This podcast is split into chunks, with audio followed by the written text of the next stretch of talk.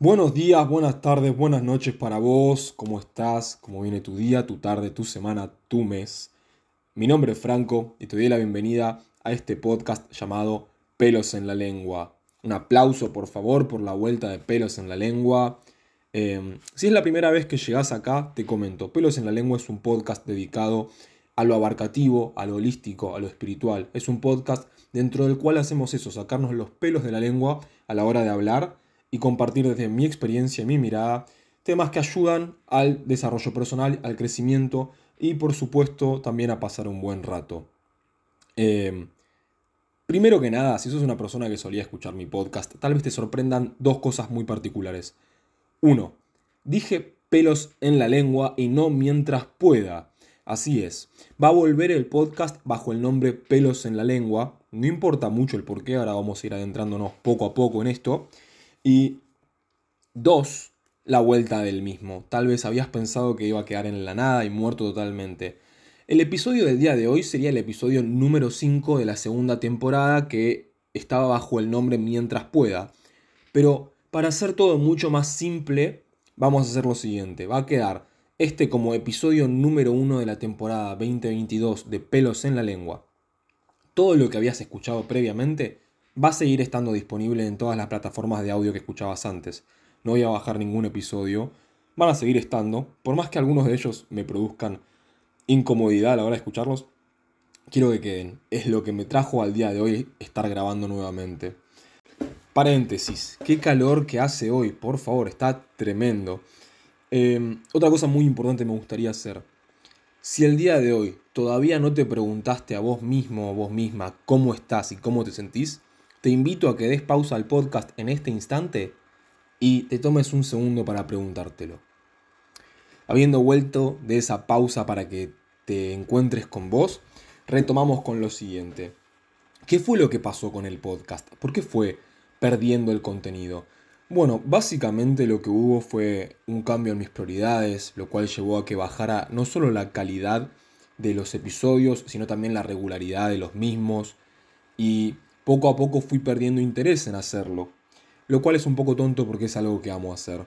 Pero en fin, eh, lo que en un principio comenzó como pelos en la lengua en 2020, en 2021 ya fue eh, a finales del 2020 transicionó a mientras pueda para ir muriendo lentamente hacia el 2021.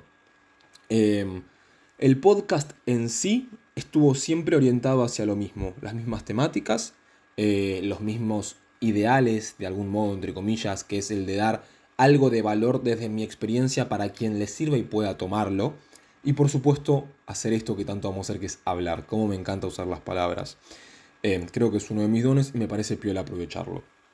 En fin, el episodio del día de hoy, el número uno de la temporada de 2022 de Pelos en la Lengua, va a ser acerca del amor. Tengo la idea de que los episodios sigan teniendo invitados, solo que hoy no va a ser ese caso. Además también tengo la idea de acortar poco a poco la duración de los podcasts.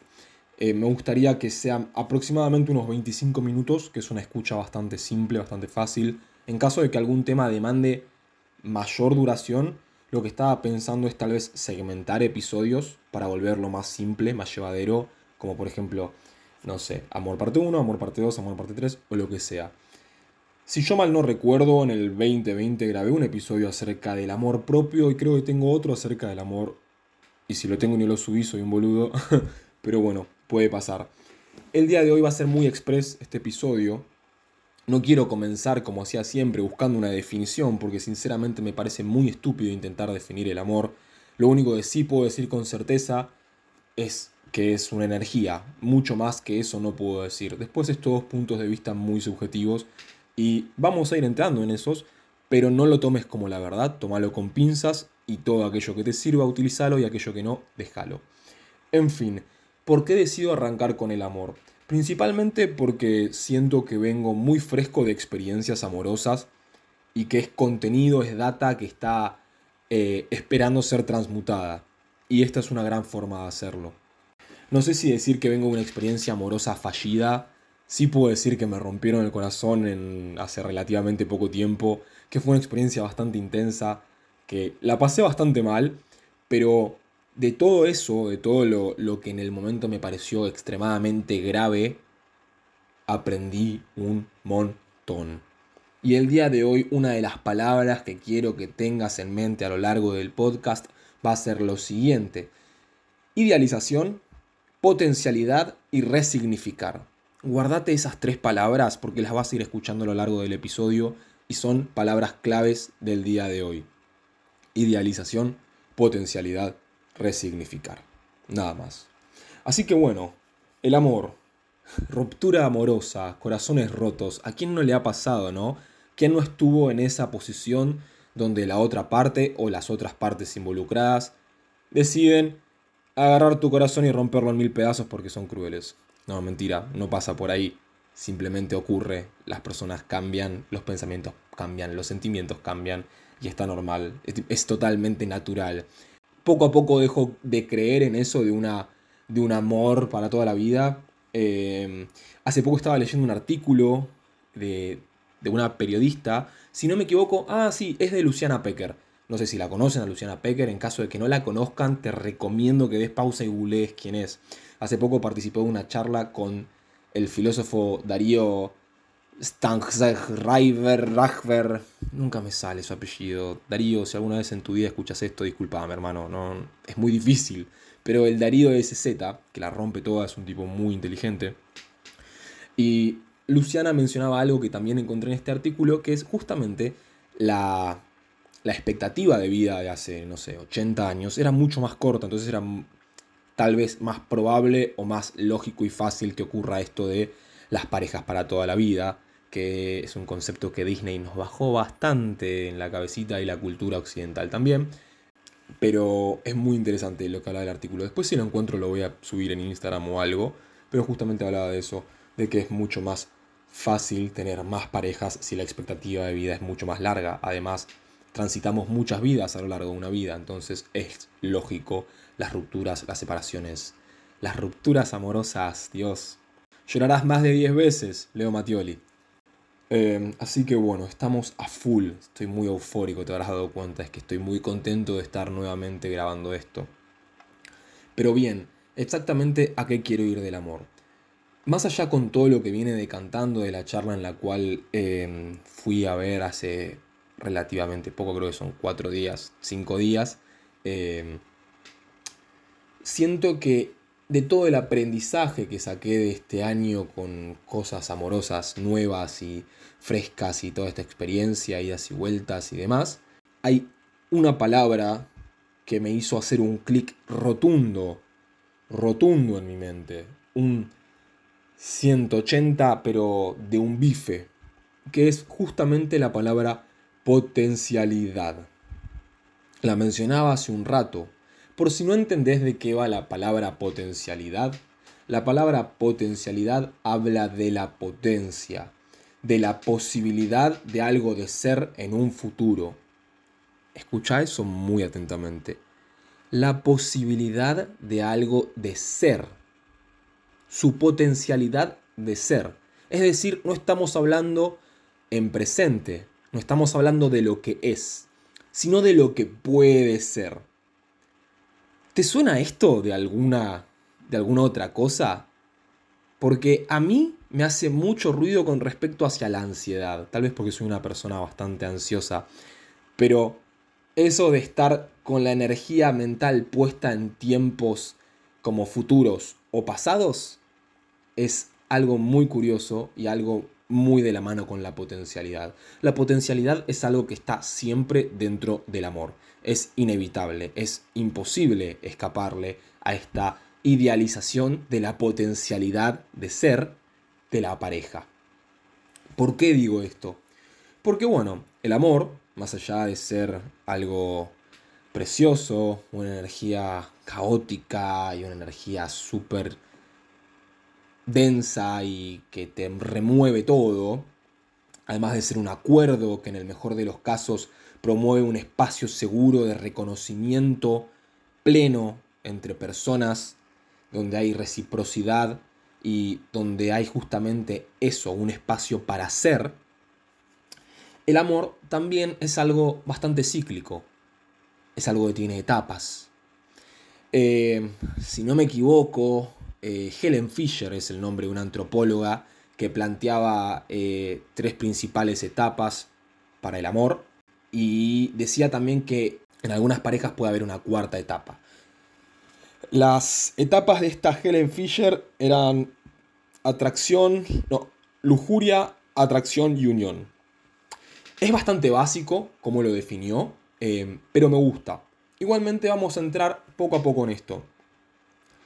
Para que el amor aparezca, tiene que estar de por medio un ritual, de esto hablaba Darío también, es, es, un ritual de pasaje, un rito de pasaje que divide lo que es cualquier otro tipo de relación con una relación amorosa, que es previo, previo al enamoramiento. Y esto es el acto sexual, lo cual explica bastante claramente por qué para Helen Fisher la lujuria es la primera de estas tres etapas.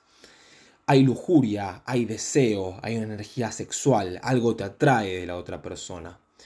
Convengamos que ya pasó el rito este del acto sexual, que acto sexual no implica solo penetración, gente. Em, y comienza esta etapa de, de atracción, de unión, lleva el enamoramiento. Por ahí habrás escuchado este dicho que el amor ciega que el amor es de ciegos, que no se puede ver con claridad, como si fuese un hechizo que tapa con un velo tu visión y no te deja ver. Bueno, a eso se le, se le llama la honeymoon, la, la luna de miel, la primera etapa romántica de esa relación, donde todo está fresco, donde todo es nuevo, donde todo implica una adrenalina y un fuego y una pasión, y se tocan y es como que explota y quieren coger en todos lados y la querés besar en todos lados. Digo la porque es mi caso particular, eh, donde no te importa nada y es como te encanta la otra persona, todo te parece genial, todo lo que hace y dice es como fuá, tremendo, se tira un pedo y se lo festejas. Esa es la etapa de la luna de miel.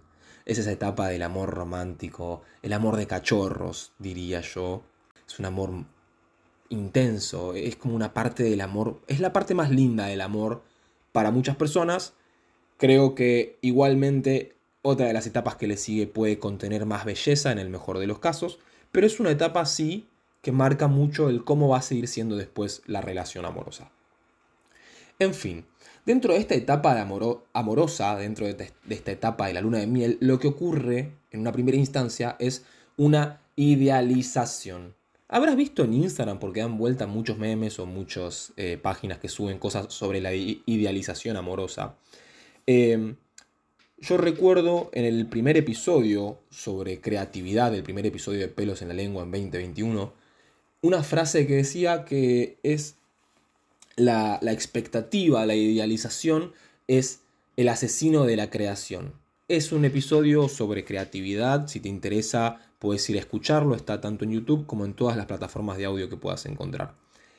Lo que tiene de curioso esto que digo sobre que la expectativa y la idealización es el asesino de la creación tiene que ver porque nos saca el foco del presente y lo pone hacia un futuro. Ahí es donde entra en juego la potencialidad. Idealizamos a la pareja de una forma romántica, donde de repente todas sus cualidades se ven exacerbadas.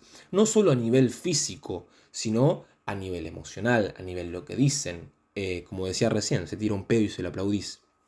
Y todo se ve exacerbado. Y ahí es donde las red flags pasan bastante desapercibidas. Red flags, banderitas rojas, signos de alerta, cosas que tal vez son ese indicador de que no sea por ahí rey o reina. Pero bueno, atravesando esta etapa de enamoramiento, va a ocurrir eventualmente, es una etapa que por lo general tiene como... había una estadística, pero era algo así como unos, los primeros seis meses. Eh, ocurre una decepción, una decepción y una crisis. Porque en el momento en el cual empezamos a habitar el espacio romántico desde el presente y empezamos a encontrarnos cara a cara con nuestra propia sombra reflejada en la otra persona y la otra persona reflejando su propia sombra en nosotros, es donde encuentra donde está el real encuentro. Porque somos seres completos y conectar solo desde la luz no es ver al otro desnudo totalmente. Yo puedo ver desnuda tu piel, puedo ver todo lo que te hace feliz, puedo ver todo lo que te hace reír, lo que te gusta. Pero si no me mostras tu sombra, tu oscuridad, tu crueldad, realmente no estoy conociéndote en completitud. Entonces ahí es donde ocurre esta decepción y la crisis, porque ese velo, el hechizo, se cae, se desmorona. Esta es una primera instancia de, de prueba, entre comillas, para la pareja, porque a partir de ahí es donde puede dar el paso a que el amor verdadero se vea presente. Me disgusta esto del amor verdadero, perdón, vamos a decir solo amor, eh, no digamos amor verdadero, donde el amor puede estar presente, ¿no? La crisis eh, conlleva no solo abrazar la crisis, sino buscar la forma de la resolución del conflicto y retomar la unión desde estas partes que de algún modo nos incomodan, pero que aceptamos, porque de eso se trata también el amor, no de una codependencia o de intentar transmutar a la otra persona hacia lo que soy yo o hacia lo que yo quiero que la otra persona sea por lo que idealicé, sino desde la aceptación de las diferencias con las otras personas en este punto romántico. Eh, Darío hablaba bastante de esto también en la charla. Decía que, que el amor se idealizó hacia la forma de tranquilidad y que eso no es amor, con lo cual estoy bastante de acuerdo y me hace, me lleva a mi último año de secundaria. Yo tenía un profesor de filosofía, que no me acuerdo, José, sí, José, ahí está. José era un capo, José Hage, Hage, Hage, Hage, algo así. Eh, dijo una frase que yo anoté en un libro de Platón que tengo, que es, la estabilidad absoluta es la muerte del amor. Y estoy totalmente de acuerdo con eso, porque si el amor no nos desafía a seguir creciendo, a encontrarnos con nuestras zonas incómodas, con esos bordes que hay que pulir, realmente estás en una zona de confort totalmente destructiva y probablemente eso termine mal. Ahora bien, Helen Fisher, eh, la cuarta etapa que plantea es la de desunión. La desunión empieza a ocurrir, si hablamos del amor como algo cíclico, que no siempre es así, por favor, tómalo con pinzas. Si bien hay ciertos ciclos y hay ciertas cosas que se pueden eh, estatificar, no, no cada caso amoroso es igual ni parecido siquiera. Eh, es la desunión que por lo general entra en juego luego de que se cae el velo y comienza la crisis. Si no hay una posibilidad de unir ahí, es donde las personas huyen. Y está perfecto huir también. No siempre estamos listos para enfrentar y abrazar la crisis. Es complejo, requiere, requiere madurez, requiere mucha madurez, requiere mucho coraje también, porque si hay algo de lo que sí estoy seguro acerca del amor, es que amar solo es para gente valiente, y valiente no implica que no tengas miedo, ¿eh? porque yo he amado con. Eh, yo he amado cagado en las patas y entiendo esa sensación de tener miedo, de dejarse amar, de abrirse, de entregarse. Em, sino más bien de tomar ese miedo de la mano y caminar con ese miedo hacia esos lugares a los cuales queremos llegar. Porque el miedo va a seguir estando, es algo totalmente natural e instintivo humano. Em, pero bueno, lo importante es saber transitar esa ola. En fin, potencialidad. No es lo que es, sino lo que puede llegar a ser. ¿Y por qué me hizo tanto ruido esto? Porque más allá de que me hizo entender que yo me había enamorado no de una persona, sino de la idealización y la potencialidad que vi en esa persona, por lo cual después me vi poniéndome en un lugar de responsabilidad con respecto a las acciones que esa persona tenía que tomar para seguir creciendo. Pausa. Escucha eso de nuevo a mí este encuentro amoroso en el cual fue fallido y demás y me dolió y bla, bla, bla. Lo que ocurrió es que yo no me enamoré de una persona, sino de una idea, de un ideal, y los ideales son solo eso, ideas. Em, me enamoré del potencial que yo veía si esta persona hacía el trabajo que es necesario para seguir creciendo y bla, bla, bla, bla. Entonces, ahí ya un primer grave error. Y sí, voy a marcar un error en eso, porque me parece importante reconocer cuáles son los puntos débiles a la hora de relacionarnos o vincularnos. Por otro lado, no tomes el débil totalmente con el simbolismo que recae en esa palabra y demás. Amar, nuevamente reitero, es para gente fuerte, para gente valiente. Y, y paréntesis, otra cosa, hay una frase que quiero tirar acá. Creo que sin importar el resultado de la experiencia amorosa, hay algo que es inevitable. Solo el amor fortalece a las personas y esto lo discuto con quien quiera, en cualquier horario, en cualquier momento. Por eso mato y muero. Solo el amor fortalece a las personas. Creo que el amor es una característica muy humana y sin esa sin esta característica tal vez no tendríamos la capacidad de resiliencia que se ha demostrado a lo largo de la historia que el ser humano puede poseer.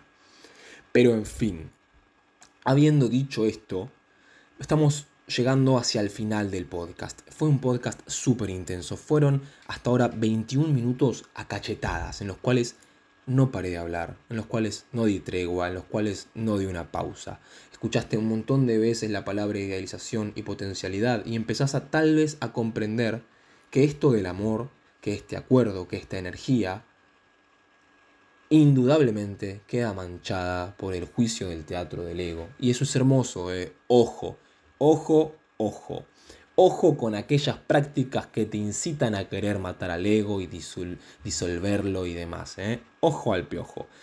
Me parece que estoy para hacer un episodio sobre el ego, porque es una herramienta súper útil y necesaria. Necesaria para la experiencia humana. Pero en fin, habiendo llegado hasta acá, quiero compartirte un texto que encontré hace muy poquito, lo tengo acá en la compu, Em, es mediano, corto, no va a tomar más de 6 minutos leerlo tal vez, pero es más o menos algo así. Se llama Sobre el Amor 1. Está escrito como si lo hubiese narrado Hobbes, más o menos, Thomas Hobbes, y como si lo hubiesen escrito en el 1600, porque a veces me pinta escribir así, pero bueno, escrito en 2020, no sé si ya lo dije, en fin, vamos con la lectura. Te recomiendo que cada parte que te haga ruido des una pausa, retrocedas y vuelvas a escuchar porque tal vez encuentras, eh, encuentras, tal vez encuentres algo digno de ser llamado un fruto. Querido compañero, estimo serán las 2 de la mañana. Intentaba dormir, pero algo se despertó en mí, un pensamiento que me revuelve los adentros en formas curiosas y que de no ser plasmado en papel no me permitirá conciliar el sueño. Te das cuenta que los poetas estamos malditos. Dejando de lado la satírica vida del escritor, hoy el amor llama a mi conciencia. Un maravilloso acto de valentía, ciertamente la mayor liberación divina y sin lugar a duda la esencia de la salvación humana. Una entrega hacia el amor crea una tregua con la muerte terrenal. Desde mariposas en la panza hasta llamas en el vientre. Tantas sensaciones parece esta bella energía causar. No obstante, siento que aún vivimos en tiempos en los cuales todavía hay un gran temor a amar, lugar donde yo mismo me he sabido encontrar en el pasado, lugar que asumo tu ser también se ha sabido parar. Recuerdo haber escrito un poema en mi adolescencia. Este finaliza de la siguiente forma. Ama primero, sin importar con quién te encuentres.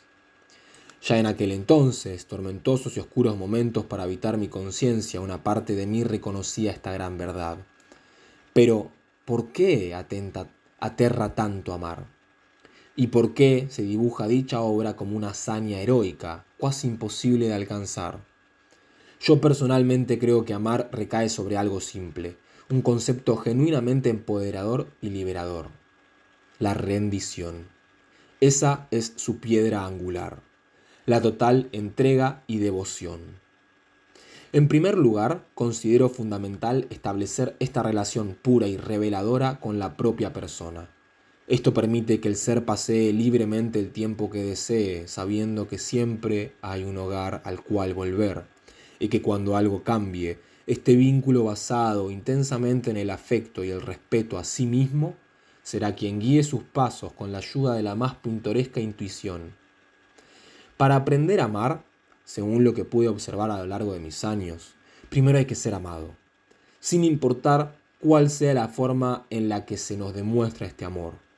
Serán esas primeras formas, puramente enraizadas a los primeros vínculos, las que marcarán con diferentes tintes nuestras experiencias amorosas. Suena como una verdadera condena, ¿no es así? Pero con el pasar del tiempo y el crecer junto a su paso y no meramente envejecer, tenemos lo que algunos llaman segundas oportunidades, a las cuales yo llamo simplemente oportunidades, ya que ninguna es igual sin importar sus condiciones tenemos la posibilidad de identificar qué es el amor para nosotros mismos. Una vez entendido esto, puede uno jugar a resignificar el misterioso objeto simbólico del amor y junto a él sus infinitos derivados mediante la búsqueda de quién uno realmente es y ya no más de quién uno fue en relación a un condicionamiento externo. Lejos estoy de ser el primero en postular esto, pero igualmente distante me encuentro de ser el último. Entonces, ¿qué podemos decir? Que el segundo paso para aprender a amar sería destruir el cómo nos han, amado mediante la tarea de la resignificación, para luego poder así en las penumbras de lo desconocido redescubrir al amor y con él quiénes somos.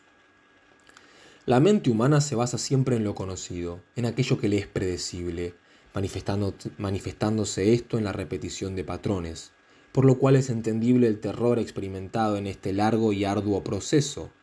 Pero mi más querido amigo, sin oscuridad jamás habría de existir la luz, pues son ambos una totalidad.